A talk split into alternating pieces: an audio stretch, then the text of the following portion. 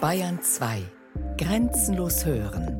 Die neue Bayern 2 App. Ein persönliches Radioprogramm für unterwegs. Die neue Bayern 2 App. Das Radio, das auf mich hört. Bayern genießen.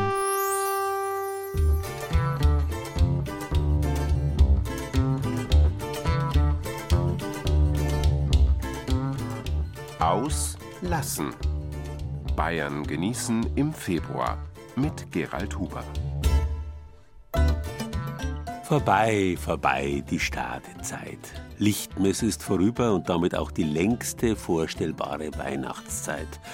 Von dieser großen winterlichen Festzeit heißt sich nun gehörig rauschend und zuweilen berauschend zu verabschieden. Wir sind ja schon mittendrin in einem langen Fasching. Jetzt ist Ausgelassenheit angesagt. Ein Faktum, das auch wir heute bei Bayern genießen, entsprechend würdigen wollen. Das sind unsere Themen. Ausgelassene Feste, die Fosnacht im Werdenfels. Ausgelassenes Schmalz, Grieben, Grammen, Gremmen in Niederbayern. Ausgelassene Schokolade, die unterfränkische Schokoladenmanufaktur Sandberg. Gehen gelassener Teig, Kirche backen in der Oberpfalz. Ausgelassen vom Brand, die Bayreuther Synagoge. Ausgelassene Weiher, Karpfenzucht in Mittelfranken. Abgelassene Sünden, vom Genuss der Einkehr im Allgäu. Freuen Sie sich mit uns auf eine rundum gelassene Stunde Bayern genießen.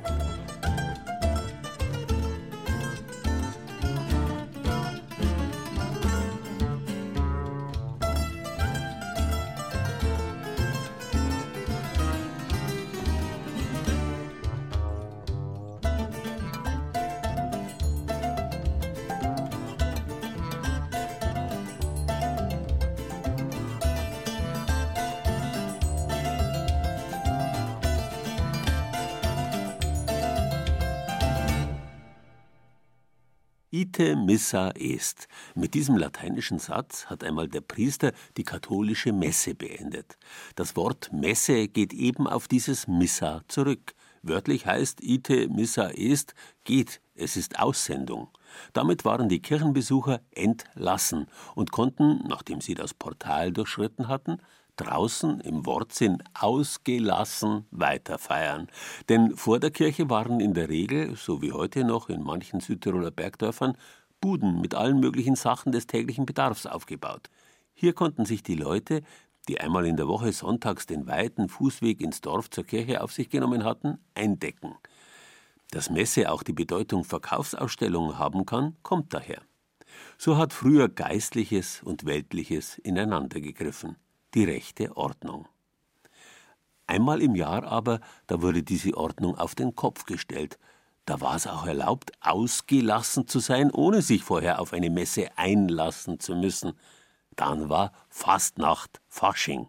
Da hat die Freude an Verkleidung und Lärm, die ja schon bei Perchtenlauf, Gorselschneuzen und Christkindlanschießen in der Advents- und Weihnachtszeit Konjunktur gehabt hat, einen finalen Höhepunkt erreicht. In der mindestens 500 Jahre alten Werdenfelser Fosnacht zum Beispiel lebt er noch, der uralte Brauch, abseits geschmäcklerisch-touristischer Zirbelstubenästhetik. Hier löst das Maschkara-Gen schon am 7. Januar unmittelbar die Rauhnächte ab. Schon seit ein paar Wochen sind die Mittenwalder unterwegs. Montag, Dienstag oder Donnerstagabend laufen verkleidete Männer mit handgeschnitzten Larven durch den Ort.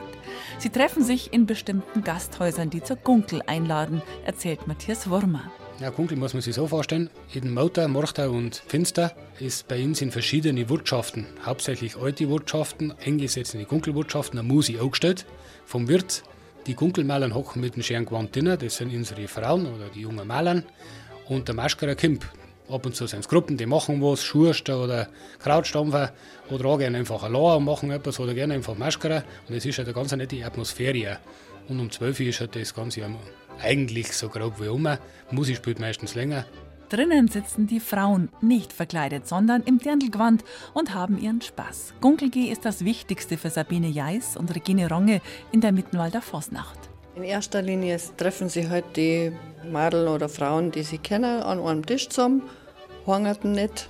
Im Zuge dessen kommen halt irgendwann die Maschkara Und dann schaut man halt oder redet untereinander, wer kann das sein. Klar tanze ich noch gern, kein Thema.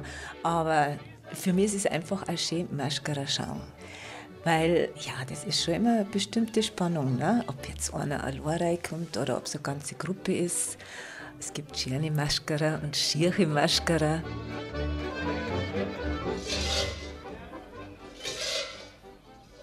Ganz anders am Finster am unsinnigen Donnerstag. Da erreicht die Werdenfelser Forstnacht einen Höhepunkt. Mit dem 12 Uhr Schlagen beginnt der Maschkara-Zug durch den Ort. Den Anfang machen die Schellenrührer. Die zwölf Männer tragen kurze Lederhosen, weiße Hemden und Larven vor dem Gesicht. Am Gürtel hängen schwere Ochsenglocken, die bei jedem Sprung scheppern. Ja, aber das ist schon irgendwie das Mystische, ja, wenn man das von der Weiten her hört, den Rums. Und das ist eigentlich schwer, wenn man das miteinander zusammenbringt. Wenn die zwölf Mannsbilder mit ihren Scheinen miteinander, wenn es ein Rums gibt. Und das ist halt wirklich bärig. Matthias Wurmer ist als Schellenrührer mitgelaufen. Vor 100 Jahren war es noch ein Einzelner, der mit den schweren Glocken am Gürtel durch den Ort gesprungen ist, damals sogar barfuß. Krach machen, um die Wintergeister oder Dämonen zu vertreiben. Dazu dienen ganz verschiedene Schellen und Glocken. Früher waren es eigentlich bei uns da Klarhäusler, arme Leute. Man hat da nicht ein Gas gehabt, vielleicht ein Schaf, vielleicht eine Kalbe oder eine Kuh an Stadion. Und dann hat man das hergenommen, was man da haben gehabt hat. Und was hat ziehst noch etwas lauter da, was eigentlich jeder gehabt hat, wie Schein oder kleine Schallern. Und es gibt aber auch Gröllerlern, wie man bei uns da sagt. Die Röllerlern ist eine für Fertigkutschen gewesen. Es gibt vier Fuhrwerker, die anderen, die sind lauter gewesen und die Röllerlern, die waren ein wenig heller. Man hat es von der Weiten gehört. Nach den Schellenrührern kommen in festgelegter Reihenfolge andere Figuren. Die Jackelschutzer werfen eine Wollpuppe in die Luft und fangen sie auf. Die Pfannenzieher haben eine riesige Eisenpfanne im Schlepptau. Die Beserer kehren mit ihrem Reisigbesen alles zusammen, was ihnen im Weg steht. Eine beliebte Maschkara-Figur ist der Predikant, der an die Ablasszeiten erinnert, sagt Matthias Wurmer. Und der Predikant, das sind zwei Reck. Einen legt man ganz normal an und einen legt man oben drüber an wie so ein Umhang ein Kopftücherli und eine Larven und schon ist mir angelegt. Ist ein ganz schöner alter Maschkara und gibt es eine, so wie ihr jetzt weiß, gerade bei Insta. Nur Männer stecken in den fantasievollen Figuren. Unter den einzelnen Gruppen herrscht manchmal auch Rivalität. Hannes Hessler aus Mittenwald ist Bildhauer und Larvenschnitzer und er geht beim Mühradl mit. Ja, doch. Da gibt es schon also einige. Bei den Mürerli und die Scheidenröhre. Und dann gibt es noch die Gröreitsche. Die werden auch in der Wirtschaft zusammenkommen. Da gibt es dann immer lautstarke Auseinandersetzung. Wenn das Müllerli jetzt und die Gröratscher zusammenkommen, die machen halt nachher einen richtigen Radau mit den Rausschaltern und die anderen mit ihren Ratschen. Und da ist halt einfach einmal eine halbe Stunde die Wirtschaft taub. Da hört man auch gar nichts mehr danach. Ein paar Frauen haben es immer mal wieder ausprobiert, das Maschkaragen in Mittenwald, obwohl es streng verboten war. Zum Beispiel meine Oma, die war 1903er Jahrgang, der ist auch mit der Schwägerin Maschkara gegangen und er hat ihm erzählt, sie haben einen eisernen Schuchlöffel dabei gehabt, dass man sich erkennt hat. Da haben sie auch gebieselt, dass vorne ausgelaufen ist. Und wenn sie erwischt wurden? Die sind also dann Kopf gestellt worden. Und das zu Zeiten, als es noch keine Unterwäsche gab. In der Kalten. Oder heimgescheitelt, gell? Oder in den Bach reingeschmissen, Misthaufen reingeschmissen. Ja, da haben die harten Verfechter der Tradition schon, denke ich, einige Ideen gehabt. Regine Ronge arbeitet als Gästeführerin. Sie betont, dass die Mittenwalder Forstnacht im ureigenen Interesse der Einheimischen stattfindet und nicht als Touristenattraktion. Mittenwalder haben ein ziemlich starkes Bedürfnis, sich darzustellen. Ob jetzt als Musikanten, als Sänger oder beim Theaterspielen. Da ist Maschkarage auch ein Teil davon. Juchzen, Tanzen, Singen, Springen und das Raunzen unter der Larve. Auch das gehört zur Werdenfelser Vossnacht. In Greinau, Garmisch-Partenkirchen, Fachand, Walgau oder Krünn sind sie auch mit Larven unterwegs. Da man ja nicht erkannt werden will, muss auch die Stimme verstellt werden, sagt Matthias Wurmer. Rauzen sagt man bei uns da. Vor allem Larven bildet einen gewissen Klangkörper außer der Nackel. Und da kann man die Stimme selber ein wenig verstellen und man macht halt ab und zu so Lauti halt. Was die Nackel? Jetzt hast du nichts verstanden, gell? Ja, nachher, was bist du, Freddy, hä?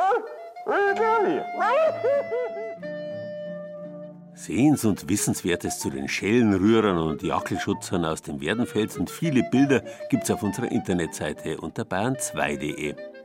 Akkurat heute übrigens ist Maschkara frei in Mittenwald, zur Erinnerung an den 5. Februar 1830.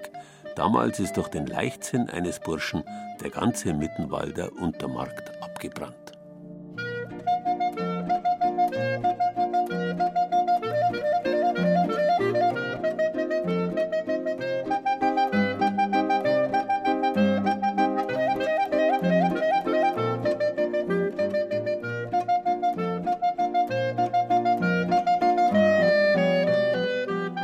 Zeiten, in denen quasi das ganze Jahr über Fasching ist, hat das Verständnis für die innere Logik, die diese Zeit einmal gehabt hat, schwer gelitten. Weswegen es auch mit dem Fasching überall bergab geht, sieht man einmal von touristisch-medialen Sonderphänomenen wie dem rheinischen Karneval oder dem Karneval in Rio ab. In alten Bauerngesellschaften war der Winter eine Zeit mehr oder weniger erzwungenen Musikgangs. Man hat von Vorräten gelebt, die man sich selbstverständlich einteilen musste. Gleichzeitig war es eine Ausnahmezeit, quasi ein einziges großes Fest. Man durfte essen, ohne zu arbeiten. Diese Fest- und Feierzeit des Winters hat nach alter Tradition am Martinstag, dem 11. November, angefangen. Kein Zufall, dass an diesem Datum noch heute der Fasching beginnt, der sich schließlich am Ende des Winters in eine allgemeine Verkleidungs- und Fressorgie steigert. Freilich waren dann nach den ganzen Feiertagen zuvor die feinsten Leckerbissen schon verputzt. Die allernahrhaftesten, fettreichen Stücke aber hat man sich eigens dafür aufgehoben. Heutzutage gilt Fett als Todsünde und es gibt Leute, die meinen, Speckränder seien ungenießbar Abfall. Das sind die wahren Todsünden, nicht nur, aber besonders auch für Genießer. Es gibt halt keinen besseren Geschmacksträger als Fett und jetzt kommt eine ganz besondere Form des Auslassens ins Spiel, die in der Ausgelassenheit des alten Faschings eine große Rolle gespielt hat. Reden wir darüber, wie man Fett wieder genießen kann, nachdem es fein säuberlich und ganz langsam ausgelassen wurde. Wenn das Schmalz ganz rein ist, ist es perlmuttweiß und hält sich einen ganzen Winter lang. Es können aber auch braune Reste vom Schinkenfleisch drin sein. Das sind dann die Grieben, Grimmen oder Grammen, die das Griebenschmalz ausmachen. In Bodenmais im Bayerischen Wald gibt's das noch hausgemacht in den Metzgereien. Zwei junge Berliner in einer Bayerwald-Metzgerei. Sie probieren Schwarzbrot mit Griebenschmalz das allererste Mal im Leben. Dafür, dass ich eigentlich gar keinen Schmalz esse, fand ich es echt lecker. Das habe ich nie gedacht. Ich habe immer gedacht, das sind alte Leute essen. Aber das hat so toll geschmeckt. Perfekt. Und ein kalorienreiches Kraftpaket, als die Leute noch wirklich hart gearbeitet haben. In der Kindheit von Albert Fritz auf dem Bauernhof der Großeltern zum Beispiel. Die haben dann nicht um 7 Uhr aufgestanden oder was, sondern da ist es um 5 Uhr schon gegangen und die haben ins Feld aus und haben irgendwann auf Nacht gekommen oder wenn droschen worden ist, die haben schon etwas geleistet, die haben da das braucht. Wahnsinnig sättigend, oder? Schon, das haut ein. Aber das weiße Schmalz mit dem braunen Grieben gab es meist nur an den Tagen, wo ein Schwein geschlachtet wurde. Das nämlich lieferte den Rohstoff Rückenspeck und Flomen, so heißt der Schweinebauchspeck. Da ist im Prinzip alles verwertet worden. Unter anderem hat es halt dann Griebenschmalz gegeben, Blut, Leberwürst, da haben wir schon gut gelebt. Eine Schlachterei war ein Festtag. Bei Metzgermeister Stefan Einsle in Bodenmais ist es kein Festtag, wenn er Speck durch den Fleischwolf dreht, sondern der Einstieg in zwei Tage voll Geduld. Wie mit allen schönen Dingen im Leben muss man sich auch beim Griebenschmalz seine Zeit nehmen. Ja. Am schlimmsten war es natürlich, wenn man mit zu viel Hitze rangeht, um Zeit einzusparen. Das verbrennt dann und dann hat man halt einen sehr unangenehmen Geschmack am fertigen Griebenschmalz. Und da beginnt sie die Sache mit der Geduld. Denn das Ausschmelzen oder Auslassen des Fetts in der großen Pfanne muss langsam gehen, ganz langsam, bei mittlerer Hitze höchstens. Es brutzelt und brutzelt, es schäumt in der Pfanne. Immer wieder mal umrühren und sanft weiter brutzeln lassen. Der Metzgermeister lässt sich Zeit mit dem Ablassen des flüssigen Fetts. Erst wenn sichtbar wird, was das Fett zusammengehalten hat, nämlich das bis dato unsichtbare Bindegewebe, dann geht es schön langsam dem Ende zu. Fett und Grieben werden getrennt. Die waren mal dieses Bindegewebe. Sie nehmen einfach aus der Pfanne immer das Schmalz heraus und Sie sehen dann, ob sie wieder neues Schmalz bildet, ob die Grieben immer noch Schmalz auslassen. Und wenn das der Fall ist, gießen sie einfach neu ab das Schmalz dann separat in der Schüssel über Sieb abgießen, bis zu dem Punkt, wo halt die Grieben kein Schmalz mehr auslassen. Es dauert und dauert, denn die Grieben sollen in der Pfanne auch noch schön resch und knusprig werden. Sie sind schließlich später der Höhepunkt im Griebenschmalz. Zeit für ein paar Betrachtungen über Fett, marmoriertes Fleisch und die neue Lust an der Qualität. Es kommt nicht Speck zurück, es kommen gute Produkte zurück. Und zu guten Produkten gehört einfach auch ein vernünftiges Verhältnis proportional mit Speck oder Fett. Das ist äh, der Trend zu grillen, der Trend zu Dry-Aged Beef und bin eigentlich ganz froh über den Trend, weil das genau das eigentlich ist, was man mir verkörpern will. Das Fettauslassen ist vorbei. Das flüssige Ergebnis kommt in die Kühlung bis zum nächsten Tag. Den Grieben gibt Stefan Einzle noch ein paar extra Runden in der Pfanne, bis sie so sind, wie er sie mag. Super resch, super knackig. Das ist das Ziel beim Griebenschmalz, dass sie da noch am Mund so einen Kick schaffe und das Ganze so einen Wow-Effekt hat. Der nächste Tag beginnt mit dem Schneiden von Zwiebeln und Äpfeln. Auch die kommen in die Pfanne. Das harmoniert da wunderbar. Zwiebeln dürfen schon richtig braun werden, oder? Goldgelb. Erst dann geben wir unsere Äpfel dazu, weil sonst bleibt von denen nicht mehr recht viel übrig. Auch das erstmal kühlen, dann endlich der große Moment. Stefan Einzle holt das ausgelassene Fett aus der Kühlung. Es muss so rein weiß sein wie ein Brautkleid und wird dann fleißig gerührt. Das Einschlagen von Luft wird es natürlich noch schön locker und cremig. Braucht man aber schon ein bisschen Muskelschmalz, oder? Oder einen guten Grill. Wenn das Fett cremig genug ist, dürfen die knusprigen Griebenstückchen dazu, dann die goldbraun gerösteten Zwiebeln und Apfelstücke, wer mag etwas geriebener Knoblauch und ein ganzer Schwung Gewürze. Geben wir unser Salz einmal dazu. Dann haben wir da einen gemahlenen Pfeffer, Ganz wichtig auch Majoran, das ist der früher große, kräftige Prise sein. Dann haben wir einen gemahlenen Kümmel und was sie ganz gut macht, auch einen gemahlenen Chili, so als kleiner Pfiff. Endlich probieren, das macht mhm. Albert Fritz. Zum Eignieren, ein Traum. Nimm sie zum Kochen her. Schöner Löffel voll Schmalz ins Kraut ein oder zum Schweinen anbraten was vom Geschmack her einfach anders ist und besser. Der Klassiker aber ist auch heute noch ein gutes Stück Schwarzbrot, bestrichen mit Griebenschmalz. Das schmeckt auch den Urlaubern. Nach Kindheit. Es ist einfach köstlich. Obwohl man ja weiß, dass Fett drin ist, aber es schmeckt nicht fettig. Ganz hervorragend, leicht, cremig. Wenn man nicht wüsste, dass es nur Fett ist. Auf der Zunge dieses Cremige und zusätzlich dieses Knusprige von den Grieben. Das ist das Schöne.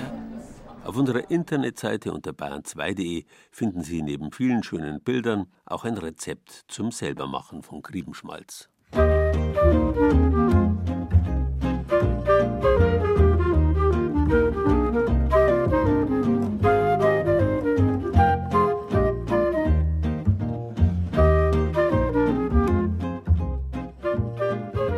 Faschingszeit ist Schmalzzeit. Schließlich geht das Kirche und Krapfenbacken nicht ohne. Und genau deswegen heißt der unsinnige Donnerstag in manchen Gegenden auch schmutziger Donnerstag, weil Schmutz eine alte Bedeutung für Fett ist. Und es ist kein Zufall, dass Wörter wie Schmutz und Schmäher und Schmieren alle mit dem fettschmelzenden, ausgelassenen Schm anfangen. Auslassen kann man das Fett übrigens nicht nur aus Speck, sondern zum Beispiel auch aus Kakaobohnen. Dieses pflanzliche Fett heißt Kakaobutter. Um aus dem auf diese Weise entölten Kakao dann wieder Schokolade zu machen, muss man neben Zucker auch wieder Kakaobutter zusetzen. Ein technisch aufwendiger Prozess, bei dem sich Sorgfalt und handwerkliches Können auszahlen, der aber auch eine riesige Menge an Variationen für Genießer zulässt, abseits der industriellen lila Schokowüste. Erleben kann man das zum Beispiel auf Schokoladenseminaren in der Schokoladenmanufaktur in Sandberg in der Rhön. Im Seminarraum der Sandberger Schokoladenmanufaktur sitzen die Besucher an gedeckten Tischen wie im Café. Klaus-Peter Borst lässt Probierschälchen mit den verschiedenen Vorstufen der verkaufsfertigen Schokolade auftragen. Wie schmeckt's denn? Nicht süß. Nicht süß. Zum Abgewöhnen, ne? Später. Oma, was sagst du? Bitter, ne? Das, was Sie jetzt gerade versucht haben, das ist 100% reine Schokolade. Und so wie Sie es jetzt versucht haben, so schmeckt Schokolade im Original. In der Kakaofrucht wächst kein Zucker oder irgendein Süßungsmittel. Schokolade ist das bitterste Nahrungsmittel, was es gibt. Wir haben letzte Woche hier einen Kindergarten gehabt, die haben dieselbe Schokolade versucht. Wissen Sie, was die gemacht haben? Die haben nicht ausgespuckt, die haben die Zuckerdose aufgemacht, einen Löffel Zucker hinterhergekippt. Kinder sind gescheit, ne? Es geht bei Klaus-Peter Borst immer launig zu. Er ist kein Oberlehrer, sondern eher ein Unterhalter mit einer Botschaft. Bittere Schokolade ist eines der gesündesten Nahrungsmittel, was es gibt, reine Schokolade. Bittere Schokolade hat ungefähr 126 verschiedene Inhaltsstoffe. Da sind Vitamine drin, Eisen, Enzyme, Mineralstoffe, Eiweiße. Ein Stoff ist drin, der dem Koffein gleichkommt. Ein Stoff ist drin, der macht glücklich, Theopromin. Fragen Sie mal meine Frau, die ist 42 Jahre mit mir feiert, die ist heute noch glücklich. Die ist gerade nicht da. Die Besucher dürfen sich hier auch durch die verschiedenen Kakaoanbaugebiete hindurch probieren und erfahren viel über die Herkunft und Qualität der Ware. So, letzte Schokolade, wie schmeckt die? Schokoladig. Die davor war etwas herber. Die ist wieder milder im Geschmack, finde ich. Sie merken den Unterschied. Ne? Letzte Schokolade kommt die Kakaobohne aus Afrika, ist eine Komabo. Achten Sie mal auf den Geschmack. Es schmeckt also wirklich jede völlig anders. Es geht natürlich auch immer um Klima- und Bodenbeschaffenheit. Sie haben in Afrika unwahrscheinlich sandige Böden. In Venezuela haben sie Vulkanböden. Sie haben in Asien unwahrscheinlich wasserreiche, schlammige Böden. Also Klima- und Bodenbeschaffenheit beeinflusst immer den Geschmack von der Kakaobohne. Leider, so sagt Klaus-Peter Borst, geht diese Vielfalt in der Massenproduktion verloren. Hier wird alles zusammengemischt und künstliche Zutaten sorgen für einen Einheitsgeschmack. Schokoladenherstellung ist eigentlich eine einfache Geschichte. Wir brauchen Kakaobrot, Kakaobutter und Zucker. Und mehr sollte da eigentlich nicht drin sein. Wenn Sie Schokolade kaufen, drehen Sie mal Ihre Tafel rum, gucken Sie mal, was drin ist wenn da künstliche Emulgatoren drin sind, wenn da Vanillin drin ist, wenn da Palmöl oder Palmfett drin ist, würde ich halt einfach nicht kaufen. Am Ende der Probier- und Einführungsrunde geht es nach nebenan ins Herz der Schokoladenmanufaktur, wo vor den Augen der Gruppe in Windeseile kleine Kunstwerke aus flüssiger Schokolade entstehen. Pralinen, Tortenverzierungen oder einfach die gute alte Schokoladentafel. Wir gießen unsere Tafeln mit der Hand. Warum? Jede Plantage ist völlig anders. Wir haben welche, die sind ganz dick und zäh, sind also wirklich schwer zu gießen. Deswegen machen wir das mit der Hand. Sie können mit der Maschine das nicht machen. Vollmilch? Ja, ne? Ja. Wer heißt du? Mona. Also wir gießen die mit der Hand und du dekorierst sie dann hinten drauf aus. Machst du alle drei? Darfst du alle mitnehmen? Wow. Faszinierend ist auch, was Borst und sein Team alles an Firmenkunden liefern. Vom Schokoladen-Oscar für Kreuzfahrtschiffe über Zähne aus Schokolade für Dentallabors bis hin zum täuschend echt wirkenden Elektroartikel. Das hier war auch immer eine tolle Geschichte. Sag ich mal, für einen Elektro-Großhandel gemacht. Diese Glühbirnen. Und da ist also das Besondere, dass sie die mit Fassung und Gewinde kriegen. Kurzlebige Kunstwerke, die am Ende aufgegessen werden. Mit Gaumenfreuden klingt der Nachmittag dann auch für diese Besuchergruppe aus. Bei Kaffee und Kuchen aus dem Hause Borst lassen alle ihre Eindrücke noch einmal Revue passieren. Sehr interessant, informativ und zum anderen auch das Handwerk zu sehen. Wie die Schokolade hergestellt wird. Also, dass er erst so bitter schmeckt und dann das Zucker dann reinkommt ja, die Leidenschaft, mit der das alles hergestellt wird und was alles möglich ist, was man da alles wirklich kreieren kann, das ist ja richtig Kunst. Man merkt halt, etwas steht sein Handwerk und es schmeckt also wirklich himmlisch. Da ist natürlich Können dahinter und ja, sehr, sehr interessant und kulinarisch wertvoll, schmeckt klasse. Und ich glaube, ich gucke jetzt beim Schokoladenkauf hundertmal hin, was ich kaufe. War total spannend und interessant. Auf unserer Internetseite unter bayern2.de gibt es Bilder aus der Sandberger Schokoladenmanufaktur. Dort gibt es auch die Termine für die nächsten Schokoladenseminare. Ich hab kein Marmelade, mein Grafen schmeckt zu fad. Ich hab kein Marmelade, ich hab kein Marmelade. Doch die Kühe den Grafen, nein, der kann ohne nicht sein. Die Kühe den Grafen, na, na, na, Kühe den Grafen, nein.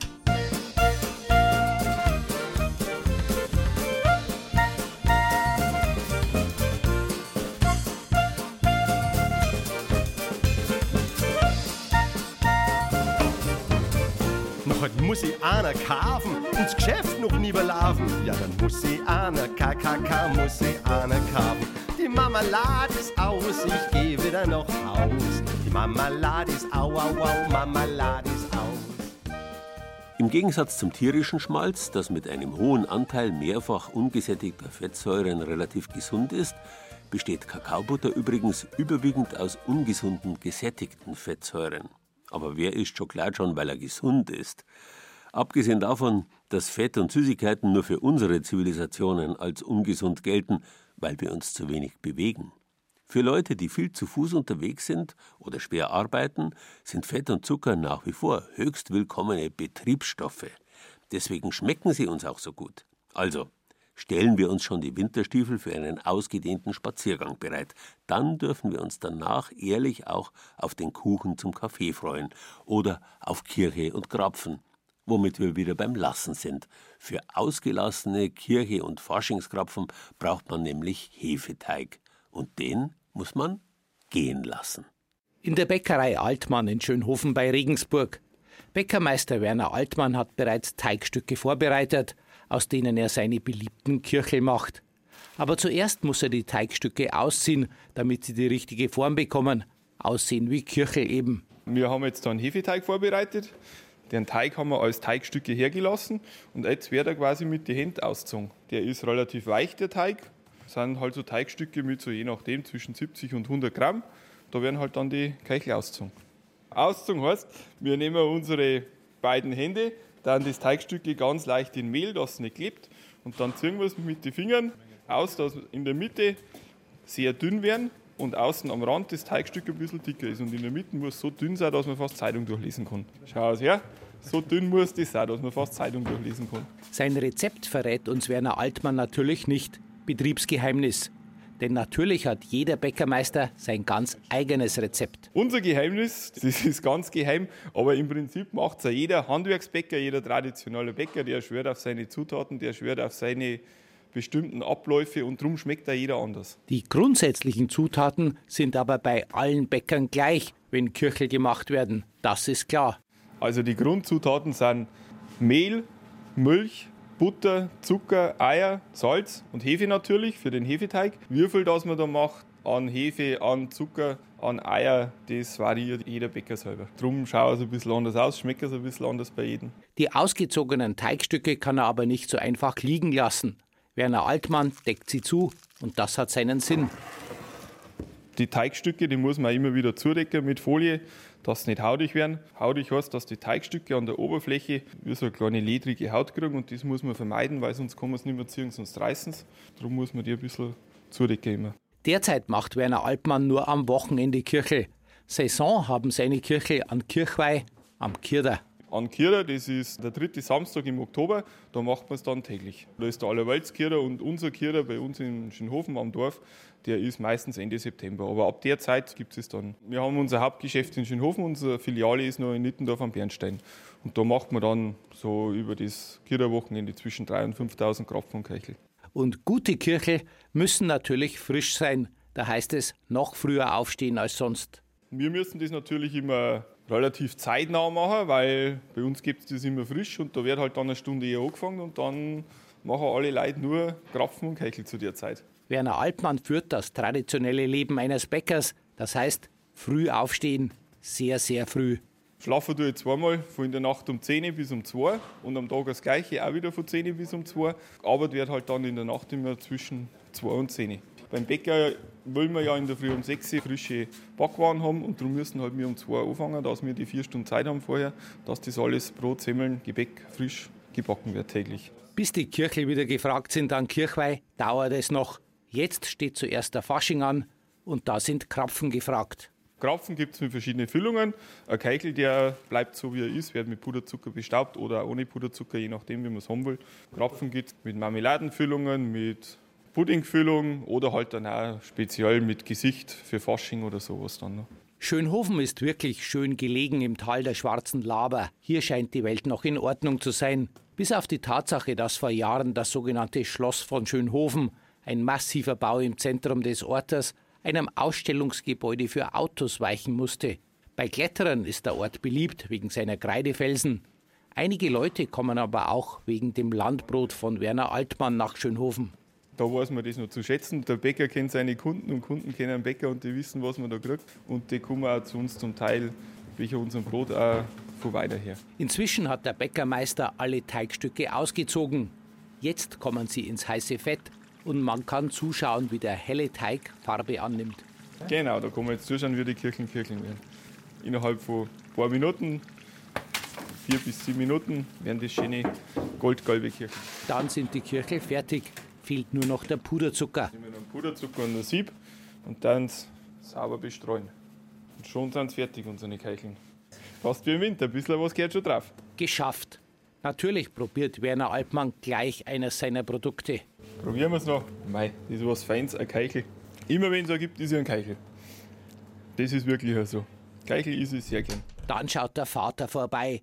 Von ihm stammt das Rezept der beliebten Kirchel der Bäckerei Altmann in Schönhofen.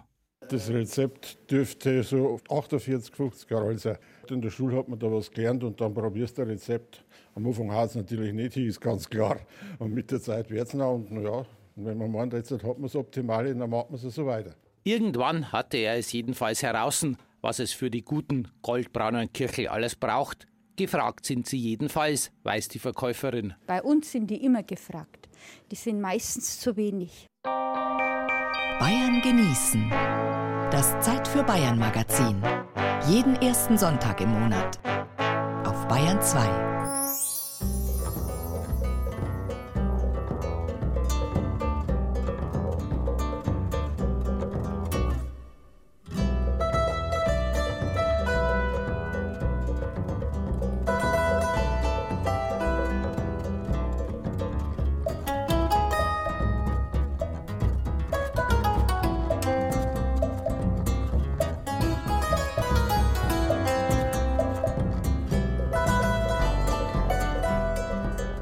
Gegenteil von auslassen?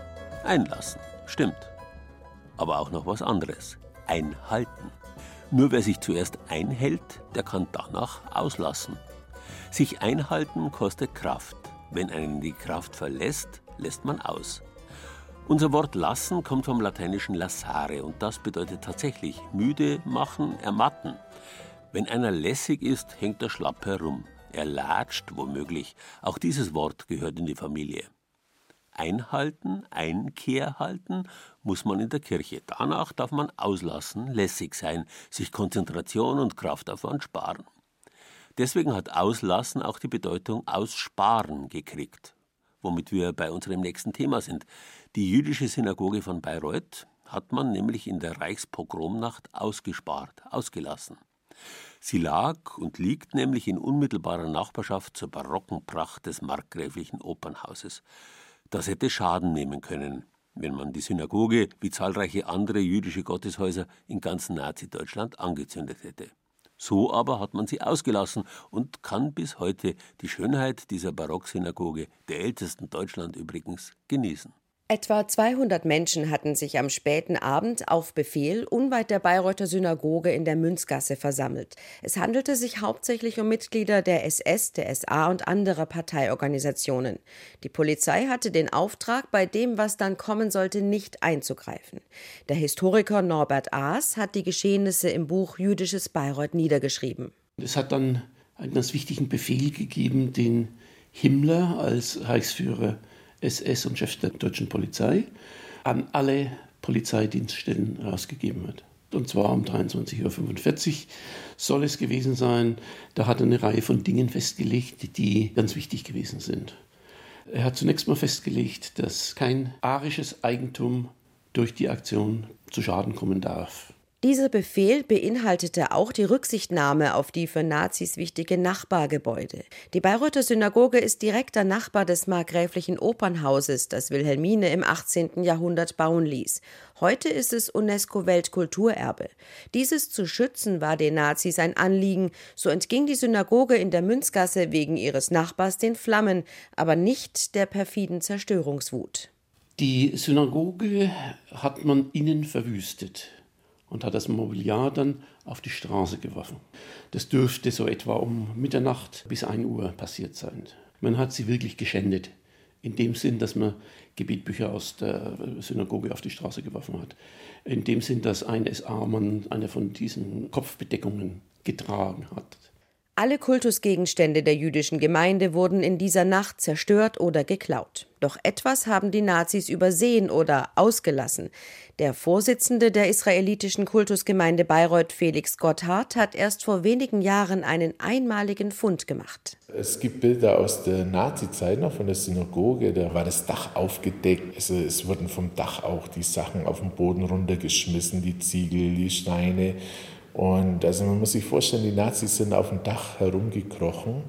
Und was sie nicht gefunden hatte, das durfte ich dann finden vor circa fünf Jahren. Das war eine Genizar, die zwischen 1760 und 1780 niedergelegt wurde. Eine Genisar ist ein versteckter Hohlraum, in dem Schriftstücke gelagert werden. Gotthard fand unter einem Dachbalken mehrere tausend Dokumente. Ein Teil von ihnen soll im derzeit entstehenden jüdischen Museum ausgestellt werden. Auch die Bayreuther Synagoge wird noch ein paar Monate brauchen, bis ihre Sanierung beendet ist.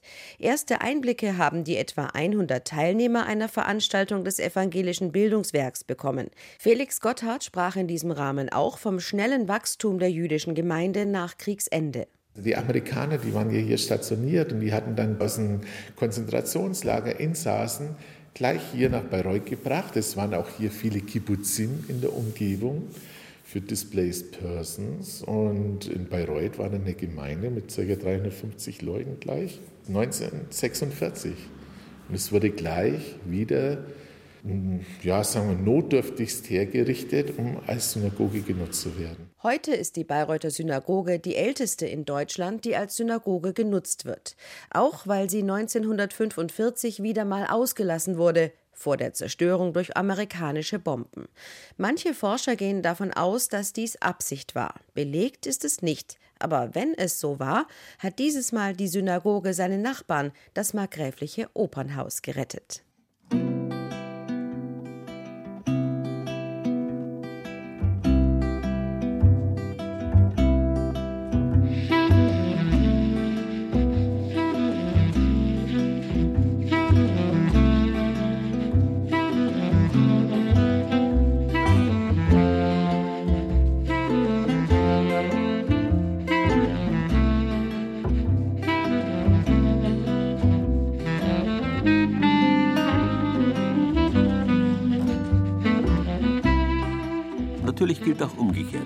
Langes lässig sein, ausgelassen sein, braucht auch wieder das Einhalten, das Innehalten, wie man in Mittel- und Norddeutschland sagt. Und weil nach dem furiosen Finale der winterlichen Fest- und Feierzeit, nach dem Fasching also, die Fressalienreserven eh aufgebraucht waren, konnte man jetzt gut mit einer Fastenzeit anfangen. Fleisch und Fett waren so gut wie weg. Jetzt kommt die Zeit der Fische, der letzten Eiweiß-, Fett- und Vitaminlieferanten vor dem Frühjahr. Unser Wort Weiher kommt aus dem lateinischen vivarium und bedeutet Fischbehälter, von lateinisch vivere, Leben. Da hinein sind die lebenden Karpfen gekommen, nachdem ihre Teiche und Tümpel im Herbst abgelassen, ausgelassen worden waren. Den Winter über haben sie dann im frischen Wasser ihren unangenehmen Moosgeschmack verloren. Während man sich im wasserreichen Süden Bayerns auch an Weißfischen und Forellen aus Bächen und Flüssen gütlich tun konnte, war man im eher wasserarmen Nordbayern von jeher auf die Teichwirtschaft angewiesen, die sich an geeigneten Orten, zum Beispiel im fränkischen Aischgrund, konzentriert hat. Wir sind es gewöhnt, mit Wasser sparsam umzugehen. Wir sprechen ja auch von Himmelsteichen. Das Wasser wird quasi vom Himmel kommt es und wird hier aufgefangen. Wir haben 7000 Teiche und etwa 2800 Hektar Teichfläche. Also es ist total kleinstrukturiert. Das ist auch eine Besonderheit. Diese bäuerliche, kleinstrukturierte Teichwirtschaft gibt es in ganz Europa so in der Form nicht mehr. Durchschnittlich 0,4 Hektar groß sind die Teiche im fränkischen Aischgrund, sagt Martin Oberle. Der Agrarwissenschaftler, der in einer Teichwirtschaft aufgewachsen ist, leitet in Höchstadt an der Aisch die Außenstelle für Karpfenteichwirtschaft, die zur Bayerischen Landesanstalt für Landwirtschaft gehört. Oberles Metier ist die praxisnahe Forschung für die Teichwirte, aber auch die Ausbildung von Teichwirten und Spezialberatung, wenn es um den Teichbau geht. In dem Landstrich zwischen Bad Windsheim, Erlangen und Bamberg reiht sich Weiher an Weiher. Es ist das größte zusammenhängende Teichgebiet in Deutschland. Über die Jahrhunderte sind lange Teichketten entstanden. In den Weihern wächst eine ganz besondere fränkische Fischspezialität heran, der Aischgründer Spiegelkarpfen. Und weil ein Fisch Wasser braucht, größere Flüsse aber, aus denen man für die Teichwirtschaft mal eben Wasser abzapfen könnte, in der Region Mangelware sind, sammeln es die Franken geduldig. Das Wasser vom Himmel, das als Regen herunterkommt, und das Wasser aus der Schneeschmelze. Bis im Herbst die Karpfenernte ansteht und es ans Abfischen geht. Jetzt können wir in Weiher reingehen. Wir ziehen jetzt dann das Netz durch zu den Fischen. Um an die Fische ranzukommen, wird das über Monate gesammelte Wasser komplett aus dem Teich abgelassen, mit Hilfe des sogenannten Mönchs. Es ist die große Kunst, jetzt das Wasser so abzulassen, dass er zum Zeitpunkt der Abfischung in den frühen Morgenstunden genau den richtigen Wasserstand hat. Und zwar sagt man, er muss fischig sein. Fischig heißt, dass man um den Mönch herum, das ist ja die Ablassvorrichtung, noch die Abfischgrube genau voll Wasser ist, aber nicht mehr und nicht weniger.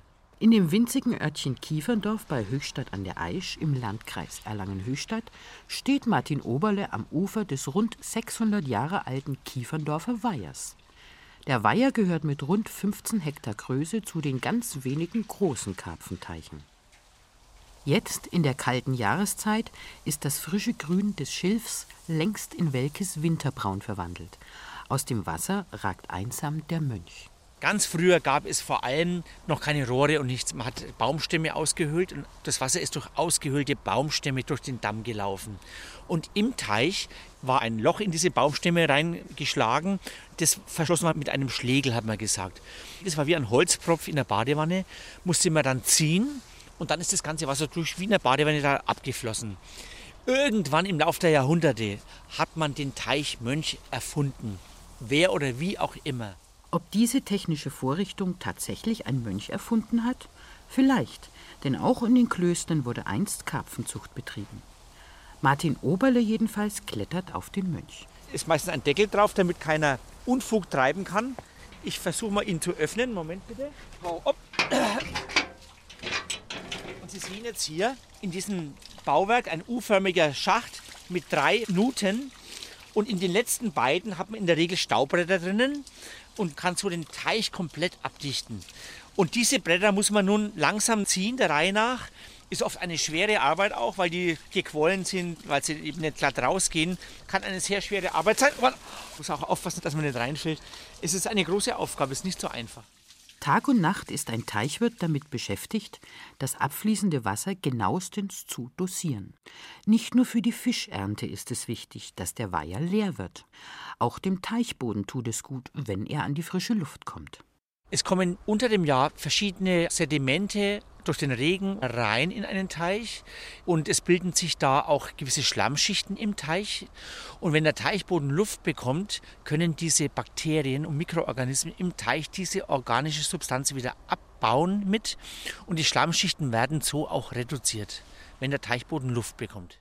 Ist das Wasser abgelassen und sind die Aischgründer Karpfen herausgeholt, schlägt die Stunde all jener, die die Spezialität zu verarbeiten wissen. So wie Gastwirt Georg Rittmeier aus Willersdorf im Aischgrund.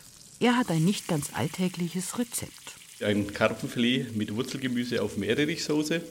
Das Besondere ist einmal das Filet Natur ohne die Banade herum, den guten Karpfengeschmack, den saftigen und natürlich die Kombination dazu mit den Sahne, Meerrettich und das Wurzelgemüse. Sehr lecker. Richtige fränkische Karpfenwirtschaften haben selbstverständlich eigene Vivarien, also Hälterungen für die Fische, die dann ganz frisch geschlachtet zum erwähnten gegrillten Filet oder zur Karpfensülze werden. Rezepte und Fotos dazu gibt's auf unserer Internetseite unter bahn2.de. Genießer aufgepasst, der Aischgründer Karpfen ist als EU-geschützte Herkunftsangabe registriert, also eine Spezialität wie der berühmte Schinken aus Parma oder der Nürnberger Lebkuchen.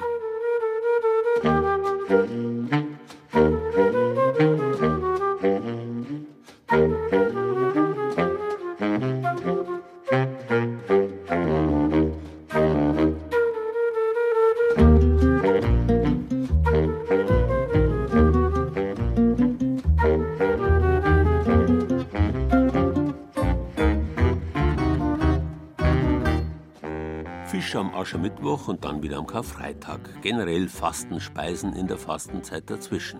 Selbst wer gar nichts mehr mit der Kirche am Hut hat, kennt die alten Speisengebote, mit denen die Kirchen ja sowieso bloß das aufgegriffen und geistlich geistig aufgeladen haben, was angesichts zu Ende gehender Vorräte am Ende des Winters ohnehin meist bitter notwendig war.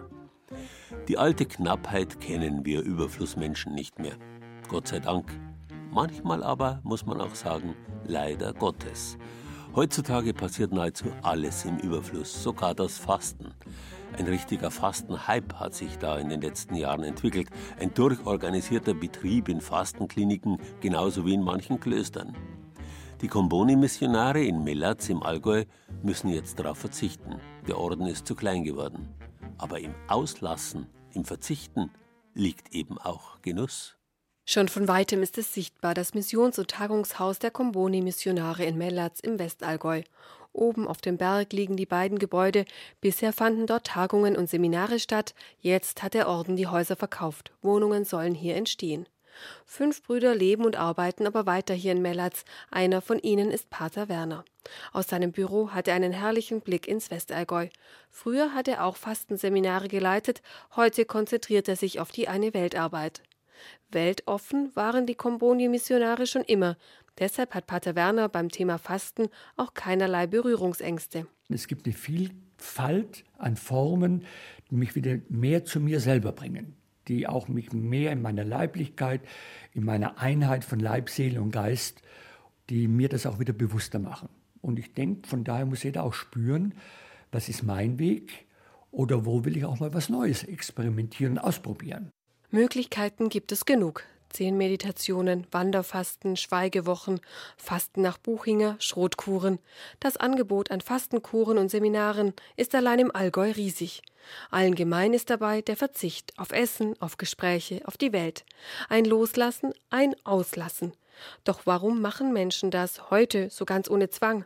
Viele sind auf der Suche, mein Pater Werner. Und im Verzicht liegt für ihn auch immer ein Gewinn. Also es ist nicht nur der Verzicht, ja, oder das Leben mies zu machen, ja, sich nichts zu gönnen, sondern vielmehr, ja, um eigentlich wieder intensiver zu leben, um auch wieder mehr näher zu sich selber zu kommen und auch näher offener wieder zu werden für die Mitmenschen und natürlich auch für diese spirituelle religiöse Veranlagung, die, so bin ich überzeugt, in jedem Menschen angelegt ist. Ob man jetzt auf Süßigkeiten, Alkohol oder das Fernsehen verzichtet, wichtig ist, dass man sich Gedanken dazu macht, warum man das restliche Jahr nicht ohne Schokolade, Bier oder den Lieblingskrimi leben kann. Ich muss mir oder kann mir in dieser Zeit einfach auch bewusster werden, welche Abhängigkeiten habe ich. Und wenn ich dann mal versuche, darauf zu verzichten, welche neuen Lebensräume, welche neuen Spielräume eröffnen sich mir. Ja?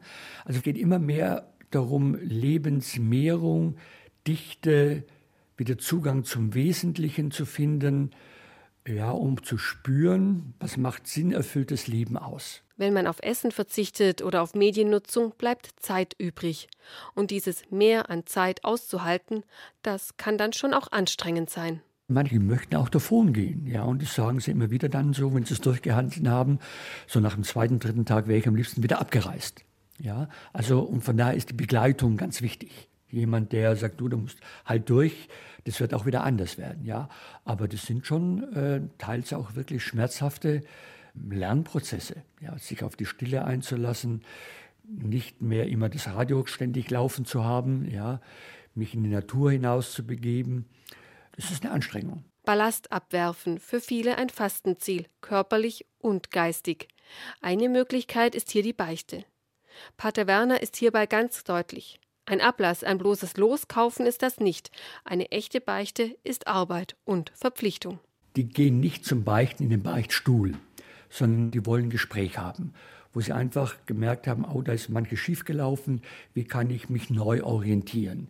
Und natürlich auch die Erfahrung, etwa dann im Beichtgespräch, dass sie wünschen, das, was schiefgelaufen ist oder wo sie schuldig geworden sind, dass sie da durch den Priester die Lossprechung bekommen, um neu wieder anzufangen, um neu ermutigt zu werden, wieder nach vorne zu schauen. Ja? Also das ist oft auch so der Nebeneffekt äh, von solchen Kursen, dass Leute wieder im Gespräch, etwa auch mit dem Geistlichen, neue Orientierung suchen, Ermutigung suchen, aber auch die Vergebung von Schuld. Und er selbst, kommt er in der Fastenzeit zur Ruhe? Kann er im umfassenden Sinn fasten oder ist es für ihn im Gegenteil eine besonders arbeitsreiche Zeit? Vorgenommen hat er sich auf jeden Fall etwas. Für mich ist es also ein Anliegen, mir Freiräume zu schaffen, mir Zeit zu nehmen für Stille, auch wieder mal mehr vielleicht rauszugehen ins Freie, mal einen Spaziergang wieder zu machen. Darin sehe ich so meinen Ansatz. Ja. Es gibt ja diesen Spruch also von Meditationsleiter, ich rase von Besinnung zu Besinnung. Das kann es ja nicht sein. Ja. Also ich muss selber auch, auch wenn ich glaubwürdig sein will, wenn ich andere anleite und ermutige zu diesem breit verstandenen Fasten, ganzheitlichen Fasten, muss ich selber auch praktizieren, damit ich glaubwürdig bin. Zu dem einen oder anderen ruhigen Blick aus dem Fenster seines Büros dürfte Pater Werner aber auf jeden Fall kommen, und der ist sehr beruhigend. Wer des Trubels müde wird, für den ist der Verzicht auf das Ausgelassensein ein lässiger, das Wortspiel sei erlaubt, ablässiger Genuss. Ablass, Abstand gewinnen, auslassen. Wer das allein nicht schafft oder schaffen will, für den kann natürlich eine entsprechende Veranstaltung das Genussmittel der Wahl sein. Eine kleine Auswahl aus der riesigen Angebotsmenge in Bayern finden Sie auf unserer Internetseite unter bayern2.de. Wie wäre es zum Beispiel mit Fastenwandern?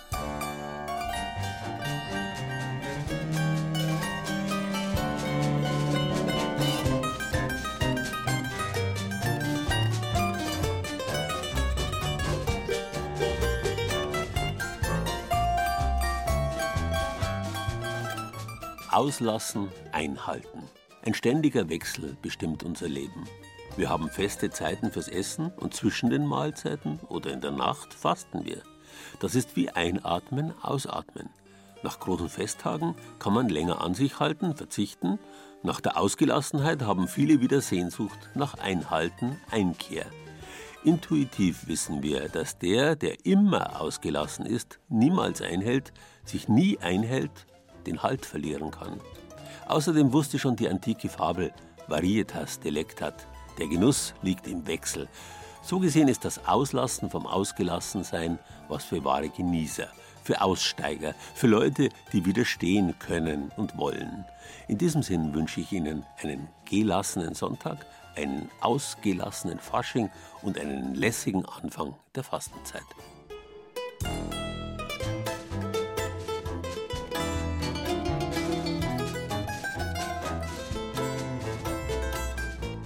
Auslassen.